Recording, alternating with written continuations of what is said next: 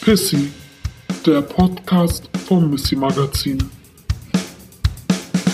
Herzlich willkommen, liebe HörerInnen, zu einer neuen Folge von Pissy, dem Podcast des Missy Magazins. Ich bin heute hier in der virtuellen Welt, in unserem virtuellen Studio mit Paula Irmschler und freue mich riesig auf unser Gespräch über Sex, beziehungsweise wir wollen darüber sprechen, wie wir über Sex sprechen. Das klingt jetzt erstmal kompliziert, aber irgendwie traue ich unseren HörerInnen ziemlich viel zu. Deshalb denke ich, wird das alles schon klappen.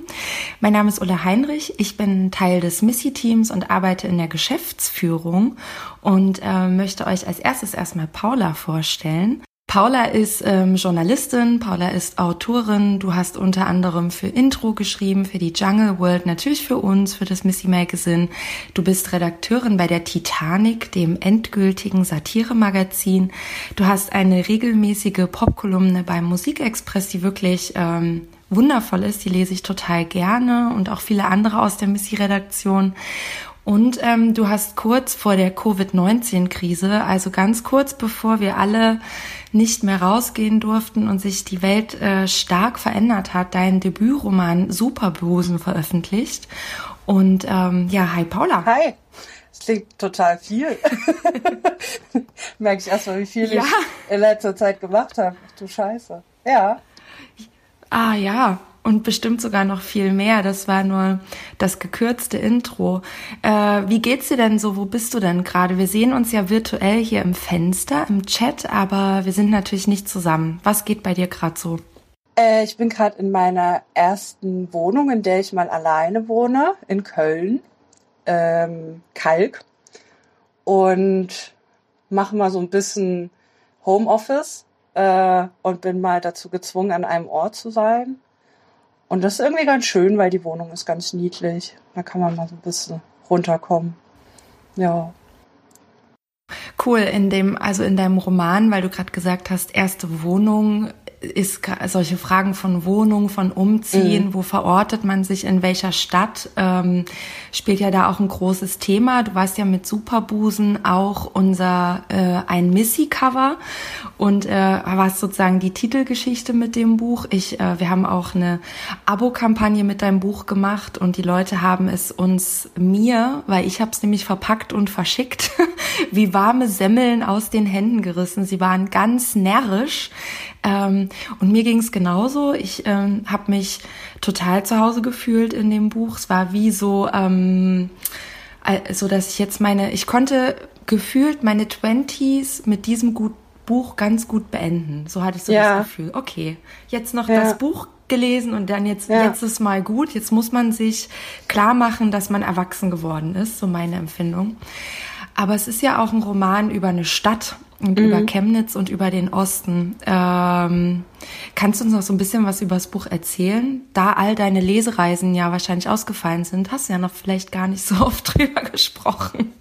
Äh, ich habe schon drüber gesprochen. Ich finde es interessant, dass du das sagst mit diesem ähm, so die Zwanziger abschließen, weil mir geht das mit dem Buch nämlich auch so und deswegen bin ich jetzt schon fast irgendwie so schon so drüber hinweg.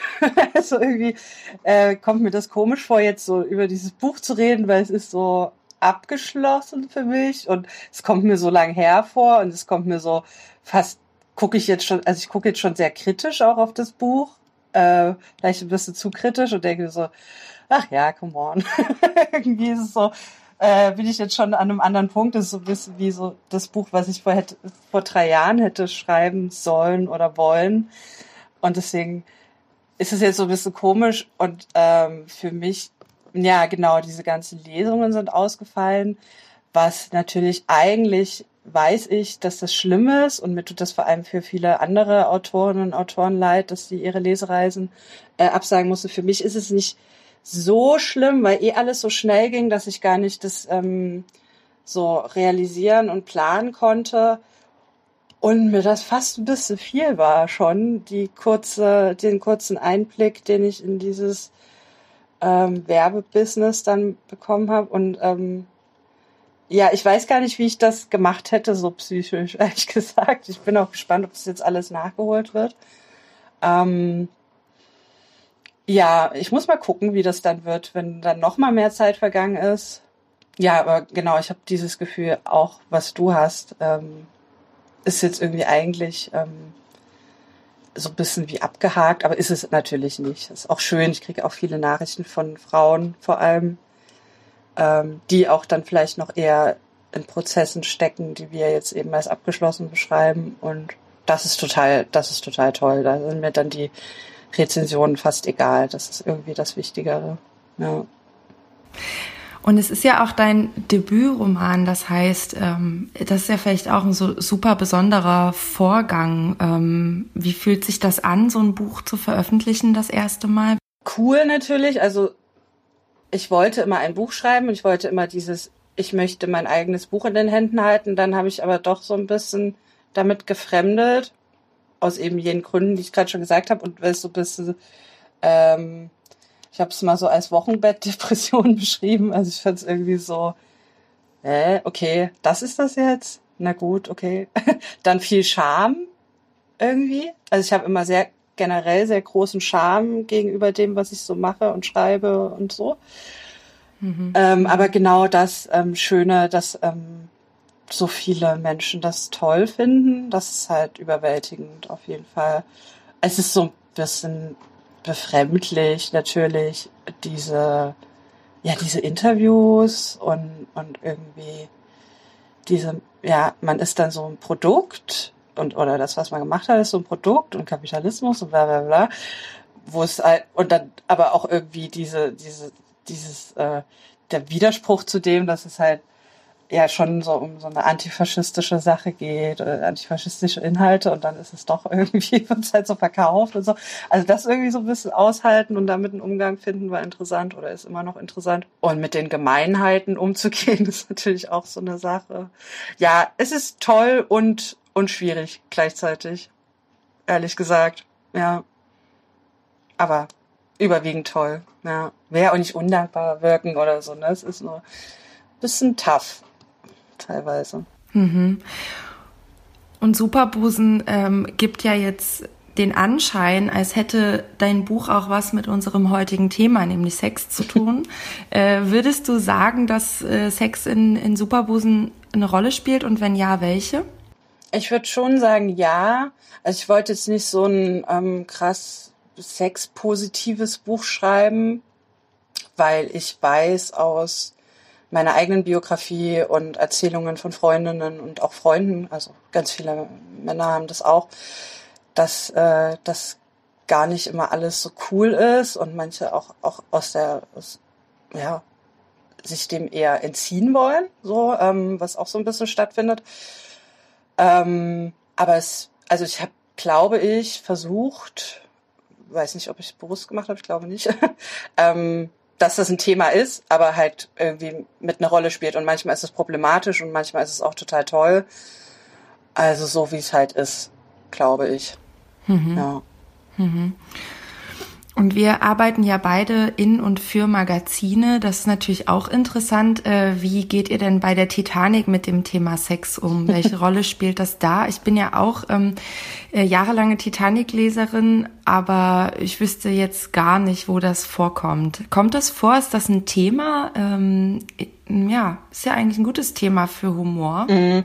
Also es kam natürlich vor allem in der Vergangenheit äh, auf eine sehr infantile Weise vor. Also Pimmelwitze waren äh, sehr viel dabei. Äh, es war natürlich auch nicht immer alles irgendwie mit einem feministischen Anspruch. Da kann man auch viel kritisieren. Ähm, also Infantilität haben wir uns auf jeden Fall beibehalten. ich mag auch diesen, diesen Zugang nach wie vor. Es ist, ähm, keine Ahnung, vielleicht finden das andere primitiv, aber ich kann immer noch über Worte wie Bumsen lachen. Und halt, ich glaube, ein satirischer Zugang ist natürlich eher so eine, so eine Hypersexualität äh, irgendwie zu, zu parodieren, ne, die es ja immer noch gibt, während man halt äh, gleichzeitig irgendwie eine prüde Gesellschaft hat oder eine frauenlimitierende Gesellschaft. Ähm, da es aber immer mehr feministische Inhalte gibt, da ist das Thema Sexualität natürlich, spielt auch eine Rolle.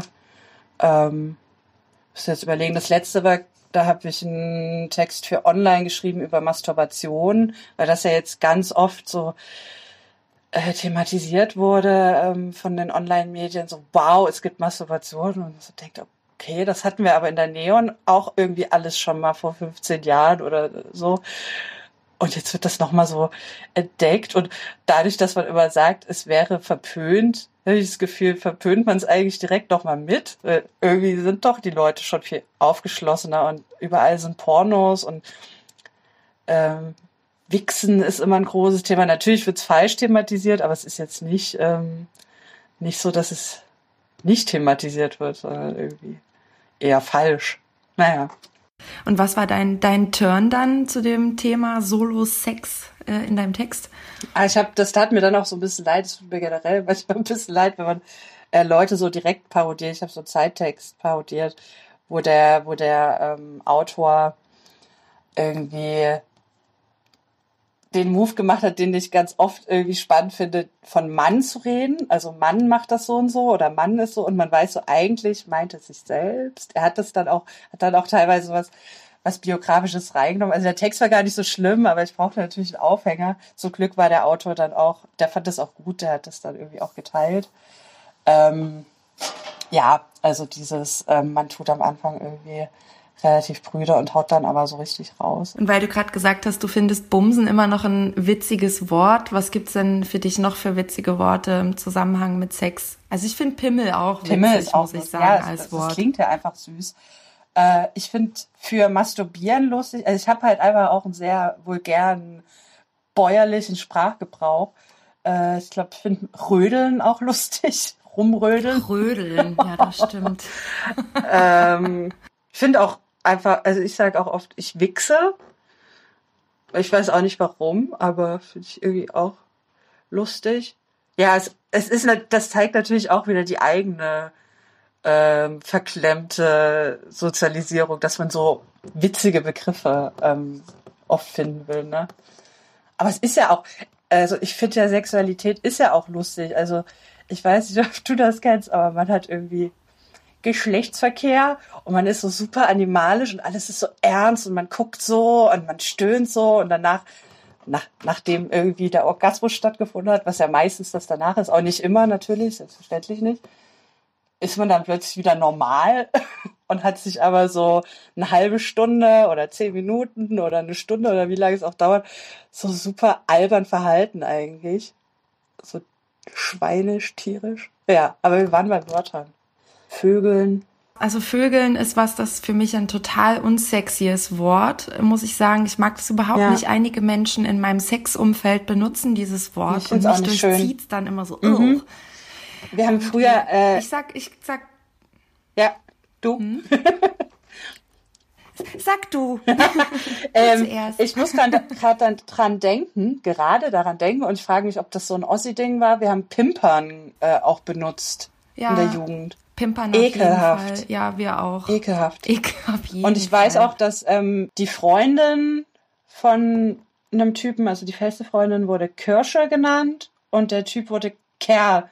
Also er war ihr Kerl und sie war die Kirsche. Kirsche. Oh Gott. Ja. Kirsche. Die Kirsche. Ja, ich, da kommt jetzt, da kommt jetzt natürlich, äh, wird sozusagen noch ein Geheimnis enthüllt, was noch niemand weiß. Paula Irmschler kommt aus Dresden, aus dem Osten. Ebenso ich. Das ist also etwas, äh, was wir, es ist ein, sagen wir mal, ein sehr sexy Detail unserer Biografie, das wir teilen. Ja. Deshalb ähm, könnten wir natürlich auch ähm, in Sächsisch Sexten oder wir könnten halt sexy Sachen in Sächsisch sorgen. Eh, no, da kommt mir direkt ähm, in den Kopf, nein, ähm, das, also ich weiß nicht, ob du das kennst, wenn du mit, Paula, du sprichst schon wieder kein Sächsisch ich weiß nicht, ob du das kennst, wenn du im Westen dich mit den Leuten äh, am Unterhalten bist, ähm, wenn du das Wort Sex sagst. Also ich habe ganz oft, ich habe ganz oft erlebt, dass die dann so komisch gucken mit ihren Klubschaugen.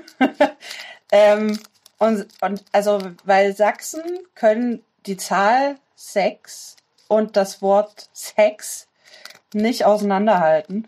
Und mir wurde dann als Tipp gegeben, ähm, so ein H mit einzubauen, also Sex.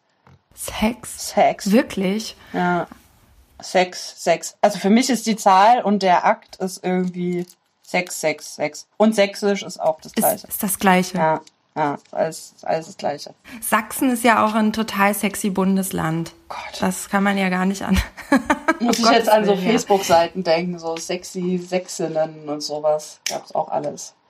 Ja, b- bist du in solchen Gruppen? Naja, aber es wurde einem natürlich früher irgendwie oft reinge, reingespült.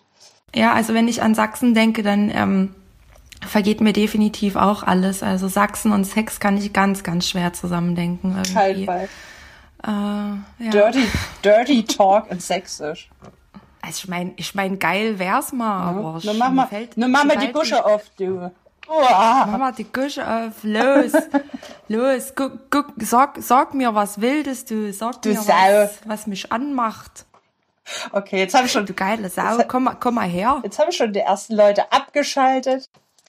Ähm, hast du denn ähm, jetzt in Corona, du hast ja gesagt, du selber hast ein Piece über Masturbation geschrieben. Ähm, und in diesen ganzen Corona-Zeiten hat sich ja das Sexualverhalten von Leuten, mm, es hat sich, glaube ich, verändert. Das hat definitiv eine Auswirkung. Schon allein, weil die Berührungen fehlen. Ja. Ähm, weil man vielleicht nicht mehr daten kann, ähm, weil man aufgrund von Quarantäneregeln seine Fuckbuddies nicht mehr sehen kann oder oder doch sieht und dann so bestimmte Entscheidungen trifft, also wie man es so macht, ne? Und ähm, ich glaube, es gibt ja so ein paar neue Sachen, so wie du sagst, eben Masturbation wurde neu entdeckt vom Mainstream. Und ähm, aber äh, was ist zum Beispiel mit Sexting? Das ist etwas, wo ich so denke, das ist in Co- Corona-Zeiten vielleicht noch ein bisschen, hat das zugenommen oder Leute haben sich dem mehr zugewendet. Ist das was, was du machst? Ja, also aktuell nicht, aber ich habe ähm, das in meiner Teenie-Zeit habe ich das schon angefangen mit so einem Typen, den ich im Teletext-Chat kennengelernt habe. ja, kennst du das? Es gab so, also es gab es auch bei RTL und so, es gab es aber auch bei Viva. Und bei Viva gab es dann so ähm, Musik, wie, wie hieß das, der Chat Rooms, so. Und dann gab es auch einen normalen, wo einfach alle drin waren. Da, ich hatte kein äh, Geld, da ständig SMS hinzuschreiben, also habe ich mit irgendeinem Typen Nummern ausgetauscht. War auch ein richtiges Arschloch, scheißegal. Aber ähm, ich finde oder fand oder ja, finde so im Nachhinein das ziemlich cool, weil man so Sachen ausprobieren kann, ohne sie auszuprobieren. Also man kann irgendwie sich auf die Fantasien des anderen einlassen, ohne sie direkt machen zu müssen also wirklich machen zu müssen und kann halt irgendwie durchs Schreiben so rausfinden, ja, ist das was für mich? Und dann merkt man halt, okay, nee, macht mich jetzt nicht an oder macht mich nur in der Fantasie an oder man plant dann halt, sich zu sehen und macht es dann halt wirklich oder man lässt es bleiben, man trifft sich vielleicht nie oder hat Sachen nur beim Schreiben belassen. Ähm, Habe ich auf jeden Fall viel gemacht und war fand ich, also wenn man die Konstellation außer Acht lässt, was das teilweise für Typen waren, äh, auch durchaus ältere und so, fand ich das gut. Wie gesagt, ähm, wäre cooler gewesen, wenn es gleichaltrige Menschen gewesen wären und so weiter. Aber um mal so ein bisschen gedankenmäßig was auszuprobieren, würde ich das allen empfehlen. Erstmal, ich finde es auch super, wenn man, ähm, bevor man irgendwie äh, in die Kiste zusammensteigt oder wo auch immer man reinsteigt, schon mal so ein paar Sachen so zu besprechen. Mir würde gefallen das und das und dann kann man schon mal so ein bisschen vorfühlen und so. Ich denke auch, dass es eine gute, also Sexting ist eine coole Art und Weise auch ähm, für sich selber besser zu lernen, über Sex zu sprechen oder einfach so zu üben, über Sex zu sprechen, Sachen auszudrücken, ähm, vielleicht ähm, ja auch so ein paar äh, ja Schamgrenzen mal so zumindest anzutriggern oder auszuprobieren, äh, wie kann man da so ein bisschen weiterkommen. Und äh, hast du schon, hast du in letzter Zeit so ein Zoom-Date oder so ein erotisches Online-Date gehabt? Nee, sowas, also das, das kann ich dann wiederum nicht. Also ich kann generell schwer, also ich habe es ein bisschen besser gelernt, jetzt zu telefonieren und Video zu telefonieren, machen wir ja auch gerade. Ähm, nee, das ist mir nee, das wäre mir nix. Also ich finde Dating sowieso nicht so cool. Also dieses klassische, äh, wir beschauen uns wie auf einem Markt irgendwie und das ist so schon relativ abgesteckt, was daraus werden kann oder nicht. So, also ich bin da irgendwie ganz, ganz bodenständig äh, einfach kennenlernen und gucken. Und dann wird man entweder Freunde oder ähm, man hat was miteinander oder es ist übelst die Liebe am Start. Aber so dieses Date-Verhalten, das ist mir völlig fremd. Das finde ich ganz schlimm. Genauso wie Blind Dates und so. Oh, schrecklich. Aber Blind Dates ist auch sowas aus den 2000er. Es macht keine Sau mehr. Ja, aber so, also ich meine so diese, ähm, äh, so Tinder-Dates sind ja auch letztendlich, also man hat sich noch nicht, okay, man hat vorher geschrieben. Oh, ich finde das so grausam, diesen Moment des Treffens, äh, diese Angst vor Ablehnung, und das machen ja aber viele. Also ich habe von vielen Frauen gehört, dass die so bei Instagram vor allem äh, Nachrichten bekommen von irgendwelchen Typen, hier lass mal einen Wein trinken und so. Also irgendwie sind die gerade super horny und lass mal Wein trinken. Ja, das, das, was, was, lass mal Wein trinken. Ähm, ja, das glaube ich auch. Also, also ich merke es auch an mir, diese Horniness. Also es ist auf jeden Fall äh, gegeben und dadurch, dass man teilweise mehr Zeit hat oder mehr Raum oder auch mehr alleine ist oder bei äh, Arbeitstreffen ja nicht mal mehr eine Hose anhaben muss, weil alles über Zoom läuft. Ähm, find, und ich äh, auch, was ich so von meinen Freundinnen höre, eigentlich sind gerade alle ziemlich geil. Da gibt's auch einen Artikel in der neuen Missy drüber. Äh, da geht's um Horny on Main. Äh, in Zeiten des Kontaktverbots scheint die Lust zu steigen. Gibt es eine Covid-19-Sefa-Sex-Formel? Ist auch wirklich sehr, sehr lesenswert. Im Missy-Büro ähm, wurde gestern, wurden gestern neue Intimfrisuren diskutiert. Äh, ich weiß auch nicht, ob das so ein aus Langeweile heraus äh, ist, sozusagen. Äh, also das liegt mir völlig fern. Wie hältst du es denn damit? Also erstmal finde ich sowieso, äh, fällt mir gerade ein, als, als Phänomen ganz interessant, dass wir sind ja alle, wenn wir irgendwie weiblich zum Beispiel sozialisiert sind, darauf getrimmt, uns zu trimmen und uns irgendwie zu rasieren und so weiter. Und ich weiß, also, nee, was heißt ich weiß, ich bekomme das oft mit, dass ganz viele Frauen sagen, ähm, sie, sie werden davon entkoppelt und sie mögen es wirklich einfach, einfach lieber, wenn es glatt ist. So, ne? Ich habe irgendwann so relativ damit aufgehört und mir war immer bewusst, wenn ich das mache, dann mache ich das, weil die Gesellschaft mich dazu erzogen hat. Das ist mir völlig klar.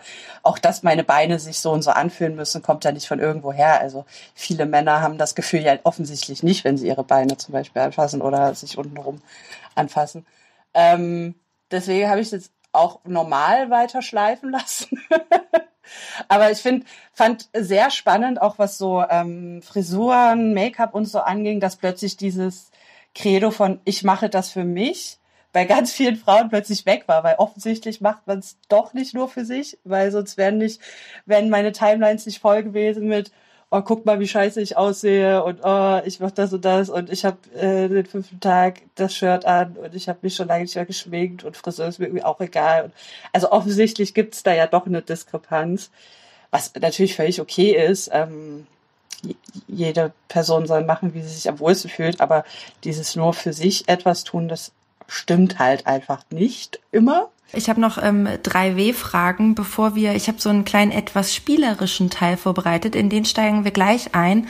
Und davor habe ich noch drei W-Fragen, nämlich ähm, wo sprechen wir über Sex, also wir, du und ich, wie sprechen wir über Sex und mit wem sprechen wir über Sex? Wie ist das bei dir? Wo sprichst du über Sex? Ja, ich frage mich auch, ob sich das ähm, ob sich das zeitgeistmäßig verändert hat, also das frage ich mich oft, oder ob sich, ob sich einfach meine Bubble so sehr verändert hat, dass das besser geht als früher. Das heißt, ich rede mit Leuten, also ich weiß, ich habe das Gefühl, dass ich, äh, vielleicht lerne ich irgendwie viel mehr offene Menschen kennen, äh, draußen beim Bier über Sex sprechen kann, äh, in, in Teamräumen über Sex sprechen kann, äh, auch im Arbeitsumfeld über Sex sprechen kann. Also irgendwie begegnet mir das selten, dass es nicht geht. So, dann, dann muss schon die andere Generation sein oder so. Ähm, dann spreche ich ja auch ähm, in meiner Kolumne über Sex beim Neuen Deutschland zum Beispiel, ähm, in meinem Buch ein bisschen, also auch, auch öffentlich irgendwie in Texten und ja, aber wo, wobei das, also wenn ich jetzt drüber nachdenke, dann glaube ich wirklich so ein Bubble-Ding ist. Ne? Also wenn ich jetzt ähm, meine Familie besuche, was nicht so oft vorkommt, würde mir das wahrscheinlich passieren und dann würde ich nach zehn Sekunden merken, huch, das ist ja meine Familie. Ähm, mach doch mal ein bisschen low, aber wenn, wenn die mich jetzt irgendwas fragen würden, würde ich das, glaube ich, mittlerweile auch sagen. Ich glaube, das kommt viel über Kontakt mit anderen, dass man ganz ganz stark gemerkt hat, man ist nicht alleine mit seinem Scheiß, man ist nicht komplett verrückt, man ist nicht eklig. Äh, viele kennen das, was man kennt. Aber natürlich spreche ich auch nur über Sex mit Leuten, die das auch wollen. Also das ist halt natürlich total wichtig. Es gibt auch so Menschen, die ähm, einen mit Sex-Themen zuschwallen und, und man merkt, das hat jetzt irgendwie gerade eher mit deren Geilheit, sich mitzuteilen, zu tun, statt irgendwie einem Austausch. Da muss man immer aufpassen, dass man auch niemanden, es gibt Leute, denen es einfach unangenehm ist. Das muss man auch respektieren. Dann lässt man das halt. Es gibt auf jeden Fall Menschen in meinem Leben, wo auch die Leute gerne miteinander rumhängen, weil sie sich mit sowas beschäftigen wie Sex, Polyamorie und so weiter und so fort und darüber auch wirklich Verbindung entsteht. Das ist ja auch nochmal ein Unterschied, ob man äh, politisch zum Beispiel über Sex spricht oder was weiß ich, medizinisch oder irgendwas, oder ob man wirklich über intime Erfahrungen sich austauscht. Also da, da gibt es bei mir auf jeden Fall auch Unterschiede. Ähm, das kann sich auch mal ändern oder, oder die Grenzen verschieben sich oder so, aber es gibt auch Leute, da kommt das gar nicht auf. Bin auch sehr froh über, über meine männlichen Freunde sozusagen, die auch dann nicht irgendwie sich so mackermäßig verhalten. Aber apropos äh, politisch über Sex sprechen, ähm, der Podcast hier kommt ja äh, am Mittwoch raus und am Dienstag ist der internationale Hurentag. Ähm, auch ein ganz wichtiger Tag, um ähm, einerseits natürlich die Diskriminierung von Sexarbeiterinnen zu benennen, aber andererseits eben auch um alle Huren ähm, zu feiern. Also hier nochmal Shoutouts an alle Sexarbeiterinnen und Huren. Ihr seid fantastisch. Wir lieben euch. Wir brauchen euch. Und wir stehen auch an eurer Seite, haltet durch. und ähm, ich habe hier ein kleines Spiel vorbereitet, ähm, weil ich dachte, natürlich äh, können wir, es gibt 340 Millionen Podcasts über Sex, vor allen Dingen auch im politischen Kontext und auch im feministischen Kontext. Tollerweise, das hat sich ja auch entwickelt. Also dieses über Sex sprechen, habe ich das Gefühl, ist auch besser geworden in bestimmten Kreisen. Also es wird schon versucht, ähm, eine Sprache zu finden und sich auch auszutauschen und sich auch zu, ähm, ja, so wie zu informieren, äh, auch auf so einem DIY-Level, weil man eben in der Schule nichts Sinnvolles eigentlich dazu beigebracht bekommt.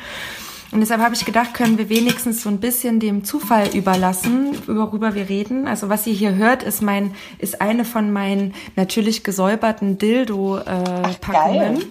Äh, ich habe immer nur so Beutel drin, dazu bekommen. Ach echt? Ja, nee, das ist so eine, so, so eine metallene und äh, ich greife da jetzt mal rein. Mhm.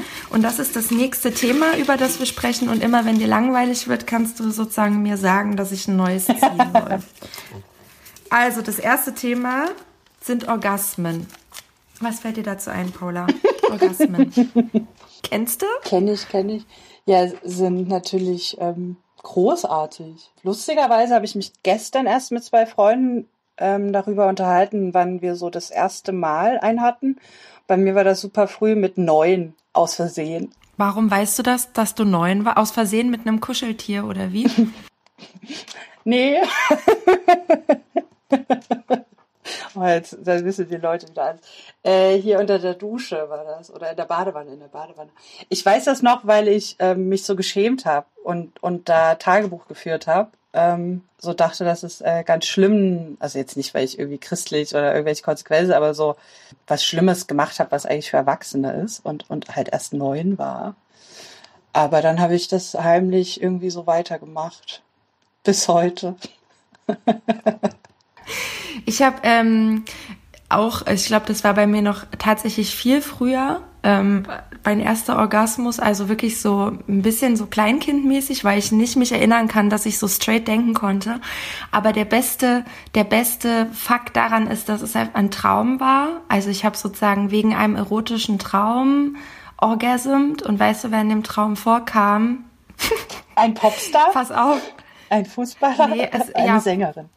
Oh Gott, Nee, ah, eine Sängerin wäre schön gewesen, aber es war tatsächlich ähm, David Hasselhoff von Baywatch, in der das ist halt wirklich so, der ist so, ich denke, warum nicht? Hauptsache Orgasmus, ne? Aber es ist schon, das ist krass. also es hat sich ähm, als sehr verstörende Erinnerung dann doch auf meiner Festplatte auch eingebrannt, muss ich sagen. Ich kann das noch übertreffen. Ich hatte also nicht jetzt so einen erotischen Traum, aber ich weiß von der Situation, da war ich auch Kleinkind und ich ähm, habe war der felsenfesten Überzeugung, dass ich verliebt in meinen Bruder bin und habe das dann auch so heimlich meiner Mutter erzählt und so, das ist verboten. Und, und, und die war cool und hat gesagt, das ist alles okay und so. Voll süß. Ähm, ja, Grüße an meinen Bruder. Ich hört er das niemals. Weiß der das? Weiß der das? war, glaube ich, dabei, als ich es heimlich erzählt habe. Also wie, wie Ah. Kinder heimlich Ah, was okay. erzählen. Psst, Mutti. Boah, Sexträume mit komischen Leuten, das äh, äh, aber Ja. mh, Ja, voll. Nächstes Thema Oh ja. ist ähm, Solo-Sex. Naja, da hast du ja erst drüber geschrieben. Was gibt's für Solo-Sex? Was fällt dir dazu ein? Mm, Also ich weiß nicht, ob das allen so geht, aber ich finde auch spannend diese Evolution, die man da durchmachen kann. Also wie man so angefangen hat.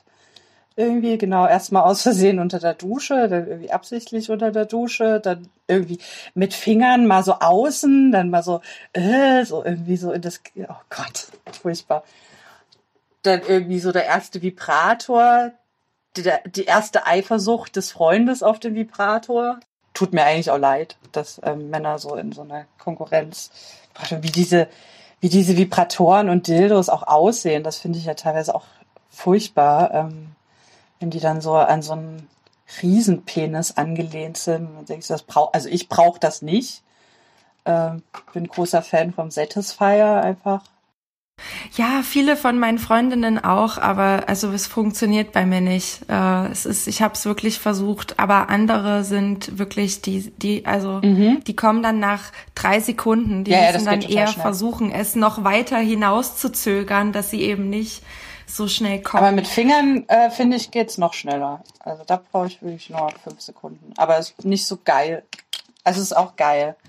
Aber es ist faul. Also Satisfier ist für faule Leute einfach gut. Das könnte doch ein guter äh, Grüße an dieser Stelle an Satisfier. Könnte das nicht ein neuer äh, neuer Werbeslogan sein? Satisfier, das Toy für Ich faule wäre eh Leute. gern Influencerin für die, aber naja, sollte man nicht mit anfangen, so Marken, Markenshit. Also wenn man auch ähm, Dildos vermeiden will, die ähm, so, ich sag mal so penislastig sind, da kann ich immer nur ähm, meine Freundin von Self-Delve empfehlen. Hat auch wieder viel mit unserer sexy Sachsen-Vergangenheit zu tun, Paula, weil ähm, ähm, Self-Delve ist sozusagen eine Einfrau-Firma aus Dresden. Es ist eine ähm, Designerin und Chemikerin, die ist eben beides und entwirft super coole Dildos, die in Form von Obst und Gemüse sind. Also so dieses Klischee, dass man sich so, dass Mensch oder Frau äh, sich äh, Bananen und ähm, Gurken reinschiebt. Ich meine, wer kennt's nicht, haben wir alle gemacht, schätze ich mal, oder viele von uns haben es bestimmt ausprobiert.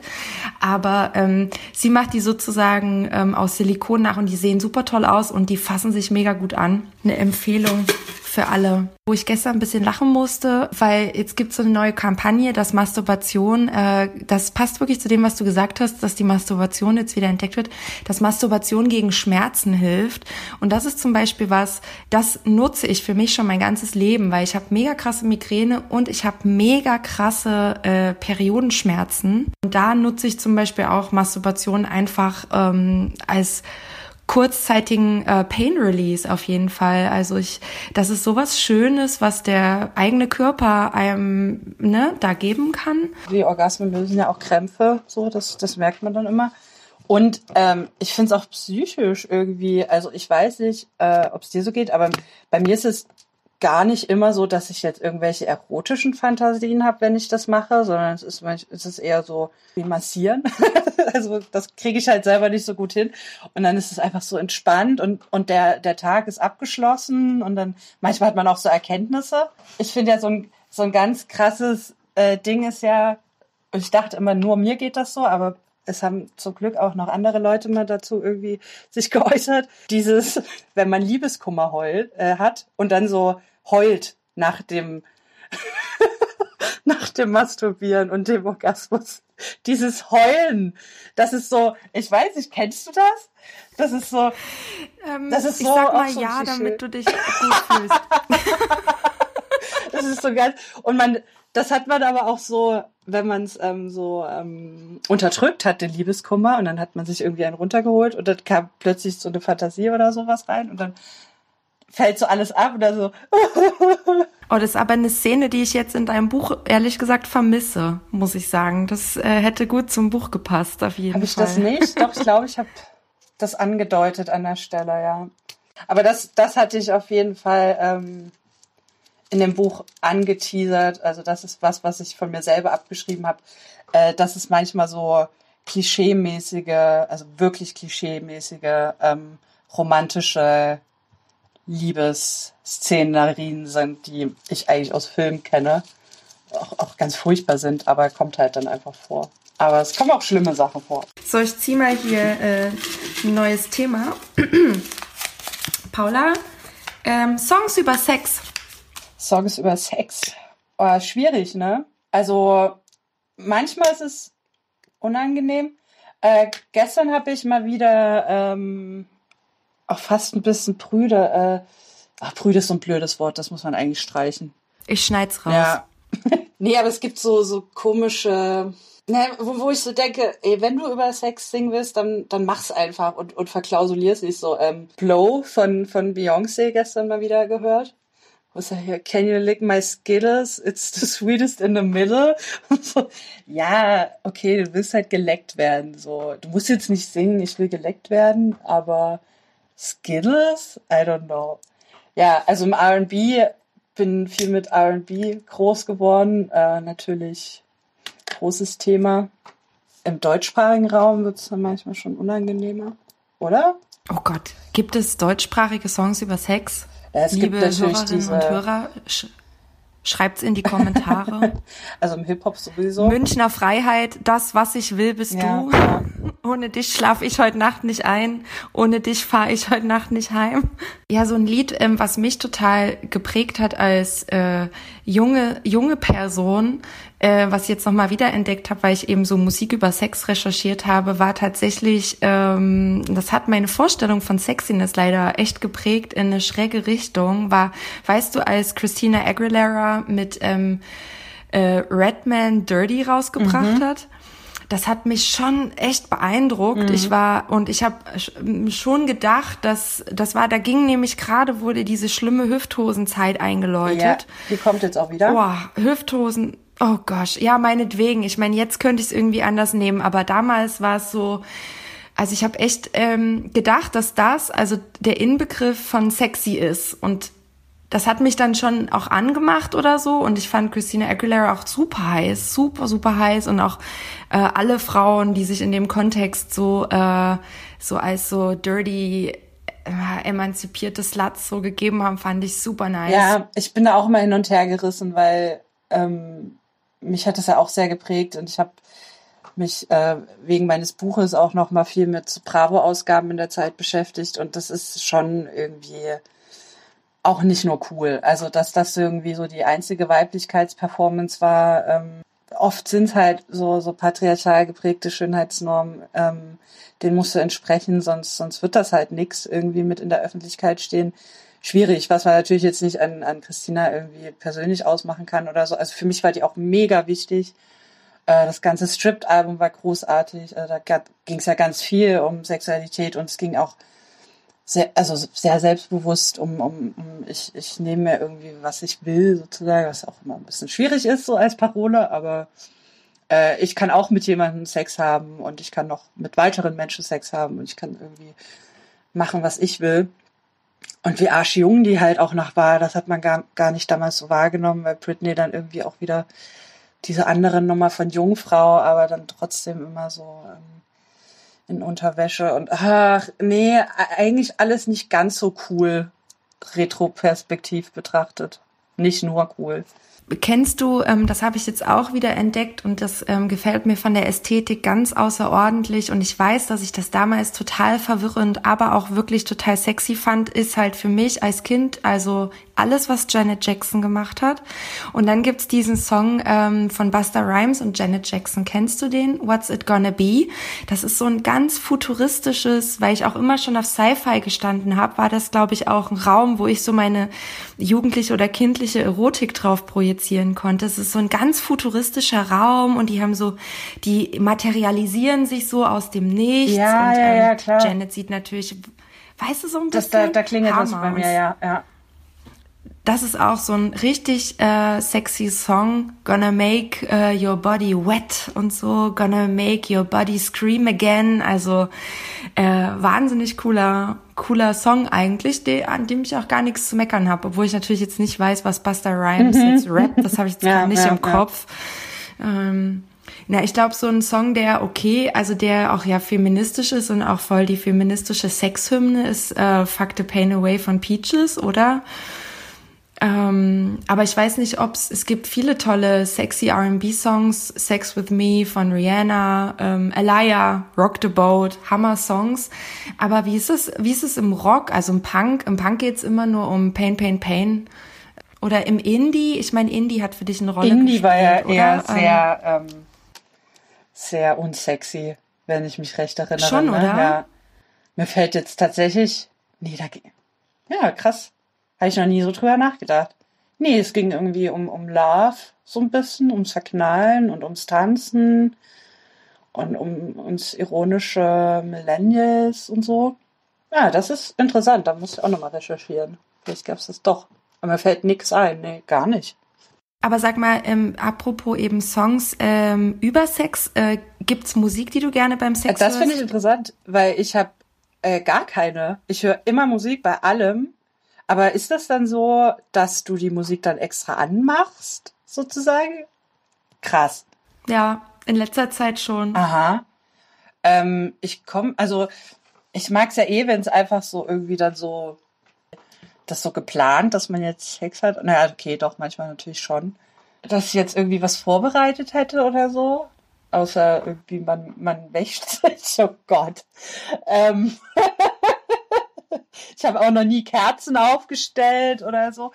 Ähm, und also entweder läuft halt einfach noch die Musik, die ich halt eh anhatte. Aber ich habe jetzt noch nie gedacht, dass es jetzt irgendwie, das brauche ich jetzt hier zum kein Arrangement. So. Ja, was gibt's noch? Macht Spaß. Es gibt noch, ja, Sexarbeit. Naja, das haben wir ja vorhin schon. Da habe ich ja schon meine politische Ansprache und meine lieben Grüße. Ja, Sexarbeit, ist das ein Thema, was für dich ähm, politisch eine Rolle spielt? Ähm, Es ist ein Thema, bei dem ich sehr hin und her gerissen bin und noch nicht so richtig, ähm, deswegen gibt's von mir da auch nicht groß Statements zu, außer irgendwie natürlich Support für Frauen generell in jeder Lebenslage. Wo ich aber noch immer ähm, viel diskutiere, mir viele Diskussionen durchlese, mich noch viel reinwuseln muss, weil ich noch nicht so richtig, ähm, also da einfach noch nicht so lange irgendwie mich mit beschäftigt habe und, und gern noch weiter ähm, mich bilden möchte mit Ansichten und so. Und, und auch dann meistens einfach, wenn es um so Themen geht, auch denke, man muss, nicht jede Person muss sich zu allem äußern sozusagen, ähm, sondern kann auch erstmal einfach zuhören, wenn sie das noch nicht richtig verstanden hat. Und das mache ich halt. Also ich, ich kenne Menschen, die Sexarbeit machen. Ich kenne auch Menschen, die ähm, gegen Prostitution sind und bin dann auch immer so, ah, oh Gott, oh Gott, oh Gott, ja, ich verstehe. Und dann ist das immer so schwarz-weiß, was mich, was mich sehr stört. Und weiß aber auch, dass es Menschen gibt, für die es dazwischen gibt und für die es Debatten gibt und, und die verfolge ich einfach, bis ich irgendwie, ja, einfach zuhören, zuhören, zuhören. auf jeden Fall. So, dann hole ich mal aus meinem Dildo-Schacht hier ein weiteres Thema. Das nächste Thema, Paula, ah, das hatten wir schon, ist Sex in Corona-Zeit, das kann weg. Und jetzt haben wir Sex und Humor. Also bei mir gab es ja schon mal Beschwerden, das habe ich dir schon erzählt, dass ich zu viel beim Sex lache. Das äh, finde ich eine Unverschämtheit. Wie sieht's bei dir aus? Na, es ist so dieses, was ich vorhin schon mal meinte, mit diesem Animalischen, ne, dass man so, vielleicht auch, das, dass das so eine Idealvorstellung ist, man hat irgendwie Sex miteinander und ist so völlig raus aus der Welt und funktioniert einfach so mit seinen Körpern und Leidenschaft und so ist es ja nicht. Und Teil dessen ist halt auch, dass man mal lacht, weil irgendwas komisch ist und passiert und so. Das ist eigentlich schön, weil das bedeutet ja, dass man bei sich irgendwie ist, so und nicht irgendwie so völlig weg in anderen Sphären, was aber auch vorkommen kann. Äh, kommt auf den Partner an irgendwie, also durchaus auch schon lustig gewesen und so, aber auch nicht immer. Aber es ist jetzt nicht so, dass, ähm, äh, wenn ich mich jetzt recht erinnere, ich viel gelacht hätte. Aber gegrinst. Viel Gegrinst. Nur gegrinst Ja. hast du. Äh, Sexy Talk. Sprechen beim Sex. Also das hatten Oh, wir ja. auch in Sächsisch. Meinst du, das würde unsere potenziellen Partnerinnen sehr anmachen, wenn wir einen Sächsisch Sexy Talk machen würden? Nee, dann wäre alles vorbei. Aber dann wäre bei mir auch alles vorbei. Also ich würde mich dann selber äh, verhindern. Ähm, ja, auch unterschiedlich, ne? Aber stell dir jetzt vor, du hast mit jemandem Sex und die Person fängt in Sächsisch an, Sexy Talk zu machen. Das ist genial. Warum gibt's das noch nicht als Sketch oder gibt's bestimmt als Sketch? Also ich oder? hatte ja schon schon äh, Sex mit Sachsen, deswegen kam das dann doch durchaus vor. Aber dann war das halt eh deren normale Sprache. Ähm, ja, ist auch wieder, also so reden ist auch wieder von der Person abhängig. Also ich glaube ich auch schon mehr mit Leuten geredet. Es gibt Leut, Leute, mit denen ich gar nicht rede dabei. Aber so ein bisschen Austausch finde ich eigentlich, also ich finde das total schön, wenn man mal sagt, du bist toll, das fühlt sich gut an. Ja. Ich finde das auch total sexy. Also das ist wirklich, das ist auch was, das ist bei mir so ein bisschen mit, äh, auch mit erst mehr Erfahrung gekommen. Vorher habe ich mir das gar nicht getraut. Ähm, Genau. Und bin Ja. und ähm, entdecke das auch immer noch und bin total froh, ähm, mich da entwickeln zu können, weil ich finde das total sexy, wenn mich jemand anspricht, äh, auch beim Sex und merkt dann manchmal, wie ich selber, wie, weißt du, wie mir was auf der Zunge liegt und ich kann es Oh nicht Gott, ja. sagen. Unfassbar. Ja, ja, ja, oh, Oh mega Mann, schlimm. ich will was sagen und traust mich nicht. Und ähm, ja, das ist auf jeden Fall voll das große Thema ähm, und auch ein Thema, ja, was, wenn es auch so um Sex Education oder um Aufklärung oder was kann man alles beim Sex machen, wenn man jünger ist, dann bekommt man so alle möglichen verrückten Stellungen präsentiert. Aber ähm, dass Sprache ähm, und Kommunikation eigentlich das essentielle, keine Ahnung, Tool beim Sex ist. Also das ähm, habe ich erst durch Feminismus gelernt, muss ich sagen. Das wusste Ja. ich vorher nicht. Ja, ich auch. Ich habe halt auch gedacht, das, das muss halt einfach flutschen. Weil das ist nämlich sexy, wenn das einfach so passiert, so wie so ein Wunder. Und unsexy ist darüber zu reden. Dabei ist es halt genau andersrum, ähm, dass das, das Sprechen das viel sexier macht und, und Bedürfnisse artikulieren und das macht's alles viel, viel besser. Das hat auch gedauert. So, nächstes Thema.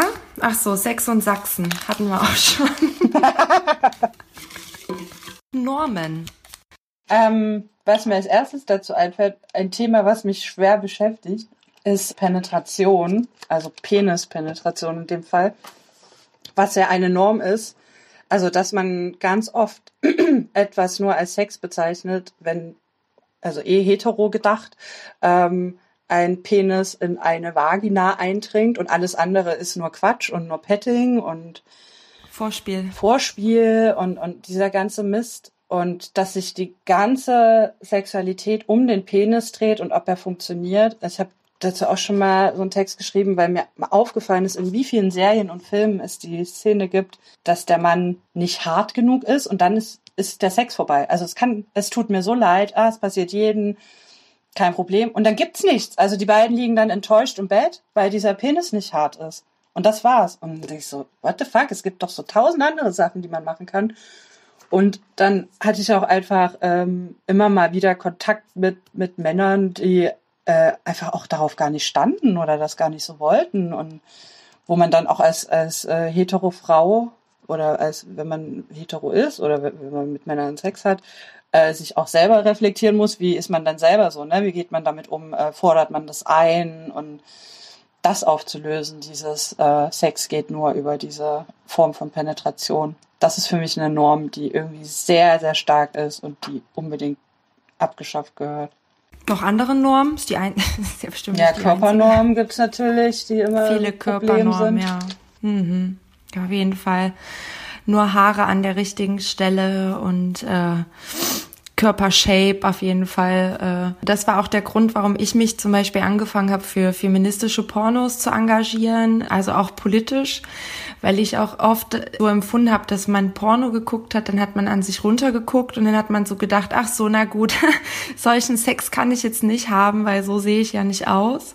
Und ähm, das war eigentlich der der Moment, der Bereich, der mich ähm, zu dieser feministischen Pornografie gebracht hat, weil dort eben Körper, aber eben auch Sexualitäten, vor allen Dingen ja auch queere Sexualitäten ähm, repräsentiert wurden, die ich ähm, sonst nicht gesehen habe, aber die ich unbedingt sehen musste. Nicht nur um geil zu werden, auch politisch. Die musste ich auch unbedingt politisch sehen, um mich ähm, entwickeln zu können. Und ich habe vorhin extra vor unserem Gespräch äh, noch mal ein Porno geguckt, auch so einen ganz tollen feministischen Porno, wo ich wieder so gedacht habe, also ich beschäftige mich jetzt schon so viele Jahre damit und es ist immer noch so, es macht mich richtig glücklich.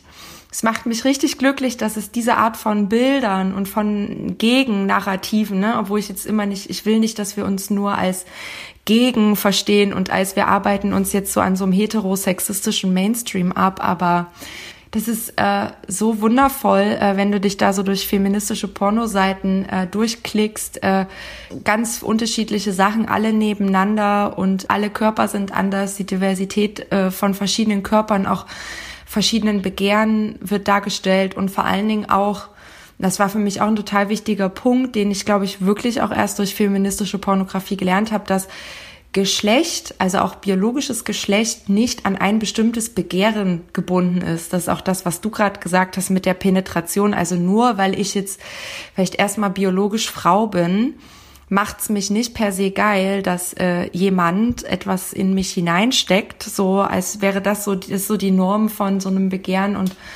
das zu dekonstruieren macht auch echt viel Spaß, so, äh, was eigentlich mein Begehren und welche verschiedenen Begehren gibt's an einem Körper, ganz unabhängig von biologischem Geschlecht und so Rollen. Aber ich finde, das kommt auch, ich sag mal, in, in, in so einem Mainstream auch viel zu selten vor, auch wenn über Sex geschrieben wird, gesprochen wird. Es ist so fast gar nicht repräsentiert und feministische Pornografie ist dann fast schon wieder so zu krass und also es ist der, ich sag mal, die Hürde dahin oder das, das Material überhaupt zu bekommen, das ist ja ach, für manche Leute unmöglich, ne? Und ähm, also ich kann es wirklich nur allen empfehlen, äh, schau, holt euch Pink Label TV, das ist sozusagen die feministische äh, Porno-Streaming-Seite. Also das ist halt total cool. Es gab's halt vorher nicht im Internet. Man ist immer nicht rangekommen an feministische Pornos. Ich, ähm, als ich studiert habe, kannte ich immer die Namen der Pornoregisseurinnen, hatte aber noch nie einen Film von denen gesehen, weil man sozusagen nicht rangekommen ist. Unfassbar. In Internetzeiten. Und äh, genau, seit es diesen Streamingdienst gibt, ähm, das ist wirklich äh, richtig cool, kann ich nur empfehlen. Ja, so kleiner Werbeblock, aber für so wichtige Sachen muss man ja auch mal Werbung machen, wie du für den Satisfier. So, Paula, wir haben noch äh, für die letzten Minuten noch drei Dinger. Also, Porno haben wir besprochen. Check. Äh, Mythen. Myth, ach so, Mythen. Naja, natürlich dieser ominöse G-Punkt, bis ich das mal erfahren habe, dass es den in dem Sinne nicht gibt, sondern alles irgendwie Klitoris ist und da irgendwie alles zusammenhängt und vaginaler Orgasmus und klitoraler Orgasmus irgendwie the same sind. Ähm, das ist natürlich ein großer Mythos. Großer Mythos ist, dass äh, Männer immer zu können und zu wollen haben. Ja, ne, diese ganzen Geschlechterrollen selbstverständlich. Was sind noch Mythen? Jungfernhäutchen. Oh, oh Gott, oh Gott. G ja, gibt's das nicht. habe ich auch so spät erfahren. Ja, ich auch. Super spät erfahren, dass es das nicht gibt den G-Punkt gibt's ja sozusagen als G-Fläche, die auch stimuliert werden kann. Das ist ja auch was, was ich nicht wusste, dass sozusagen Frauen oder Menschen mit Vulva auch ejakulieren können. Was ich auch einen guten, also weiß nicht, ob es so ein Mythos ist, aber weil du Sexpositivismus gesagt hast oder weil das ja auch so ein Thema ist, was ich total wichtig finde, ähm, ist eben dieses, worüber auch langsam, das gab es auch in, in der Serie Sex Education, ähm, was ich immer so beigebracht bekommen habe, wahrscheinlich wie alle anderen, so Sex muss, muss stattfinden sozusagen. Ähm, und dann gibt's so Szenen oder man, man hört Geschichten von Paaren, die in die Therapie gehen und dann üben, wie sie ihr Sexleben aufbessern können und wie sie wieder Sex haben können. Und dass es einfach Menschen gibt, die das nicht wollen. äh, dass, äh, dass es auch total wichtig ist, äh, auch die Leute zu supporten, die damit entweder gar nichts anfangen oder nur bedingt was anfangen können. Genau, und da gibt's die schöne Szene, wo halt so ein Mädchen sagt, sie äh, in Sex Education, sie hat halt, will keinen Sex mit ihrem Freund, glaube ich. Und dann äh, berät der Protagonist sie erstmal dahingehend, wie es schon wird, irgendwann mal und, und entspann dich nur und irgendwann wird's klappen. Und die Mutter vom Protagonisten, die Sexualtherapeutin ist, sagt so, nee, vielleicht ist das einfach nichts für dich und äh, du musst gar nichts. Und sie sagt dann so, ja, nee, ich will einfach keinen Sex. Gut. Fand ich total klasse. War so meine Lieblingsgeschichte da drin. Mhm. Ja, das stimmt. Das ist total wichtig, dass man, auch wenn man so viel über ähm, sexpositiven Feminismus spricht, dass man oder das Mensch immer dazu sagt, dass es hier vor allen Dingen um die Wahl geht. Auch die Wahl, keinen Sex zu haben und die Wahl, sich kennenlernen zu dürfen und dann für sich zu entscheiden. Ähm, und dass das immer die sexieste Wahl ist, definitiv. Okay, Paula, wir, wir haben noch zwei und du darfst dir aussuchen, welches davon du mhm. möchtest. Geschlechtskrankheiten oder Aufklärung? Oh, Aufklärung, Geschlechtskrankheiten. Zu Geschlechtskrankheiten kann ich persönlich nichts beitragen zum Glück. Und Aufklärung. Willst du über Geschlechtskrankheit reden? Wir können gerne über Geschlechtskrankheit Ja, ich hätte gerne eine Geschichte gehört. Das sind ja immer die besten, oder? Also, wenn du keine hast. Also, was mir zum Thema einfällt, ist eher so, ähm, dass man an beschissener Typen geraten ist, die irgendwie gar nicht an Kondome äh, denken und denen irgendwie alles egal ist. Ähm, das hat, das hat, glaube ich, jede Frau, die schon mal mit Typen Sex hatte, schon mal erlebt.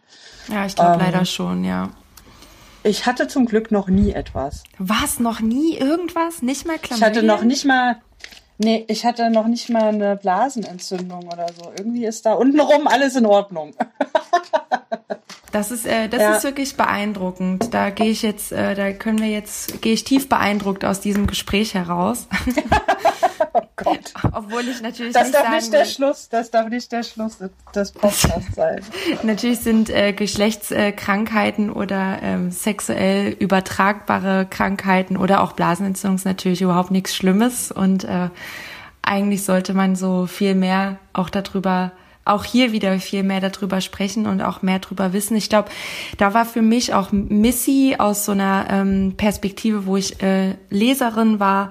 Da gibt's in Missy gibt's ja diese Gesundheitstexte und auch die Sexkommentare, wo sich so total viel Mühe gegeben wird, all solche Themen aufzunehmen, aufzuarbeiten. Und da war das Magazin für mich auch echt wichtig und da fand ich es richtig mhm. cool, dass da so viele verschiedene ja. Sachen eingegangen wurde. Und ähm, zum Glück gab es irgendwann mal auch in meinem Freundinnenkreis so einen äh, größeren Chlamydienfall, so dass man dann endlich mal Weißt du, wenn mehr, wenn so Sexnetzwerke plötzlich alle äh, zum Gesundheitsamt gehen müssen. Äh, und ähm, seitdem gibt's auf jeden Fall einen, cool, einen, cool, einen coolen und offenen Umgang damit.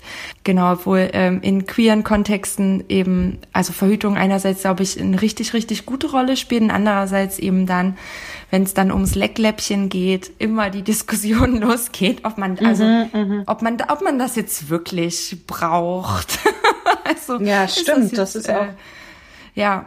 Das läuft nur sehr, sehr selten mit, also diese Form der Verhütung mit diesem. Ja, oder? Also es ist so. Leck, äh, Lecktuch. Ja. Lecktuch, Leckläppchen, ja. ähm, genau. Ist äh, auf jeden Fall nochmal eine andere Nummer. Na okay, also du willst äh, ähm, mit was willst du denn gerne aus diesem äh, wunderbaren Gespräch über Sexualität, äh, über Sprechen, über Sex aussteigen? Sollen wir nochmal zu Superbusen zurückkehren oder zu deinem, schreibst du schon an deinem nächsten Buch? Ähm, ich bin an dem Status, wo ich mich gedanklich darauf vorbereite, anzufangen. Yes. genau. Also es wird bald passieren. Ich muss mal ein bisschen Zeit finden und dann, aber es gibt schon einen Plan und es wird passieren. Oh Gott, oh Gott. Ja. Mhm. Ich freue mich drauf. Willst du äh, ein, ein, ein letztes Statement äh, an, an unsere lieben HörerInnen, die es bis jetzt ausgehalten haben? ja, redet. Redet schön über alles. Drängt niemanden das Gespräch auf, aber ähm, redet, wenn ihr könnt. So früh wie möglich. So offen wie möglich. Und ey, macht unbedingt Sexting und macht ganz viele Fantasien. Also Porno schön und gut, aber Fantasien fast noch besser, weil dann kann man ein bisschen selber ähm, Regisseurin sein oder Regisseur. Ja, viel nachdenken, viel reden. Geil. Dann wird das. Super, dann ähm, vielen lieben Dank, Paula. Und irgendwann äh, sehen wir uns mal In echt. In Galg. Ja. Oder in Dresden. Ja, Nur vielleicht mal in Dresden. Mal gucken. Nur vielleicht mal auf dem Kaffee, ne? ne? Mach's gut, Paula. Ciao. Und Tschüss. tschüss, liebe Hörerinnen. Bis bald. Bis zur nächsten Folge von Pissy. Danke, dass ihr zugehört habt. Pissy, der Podcast vom Missy Magazin.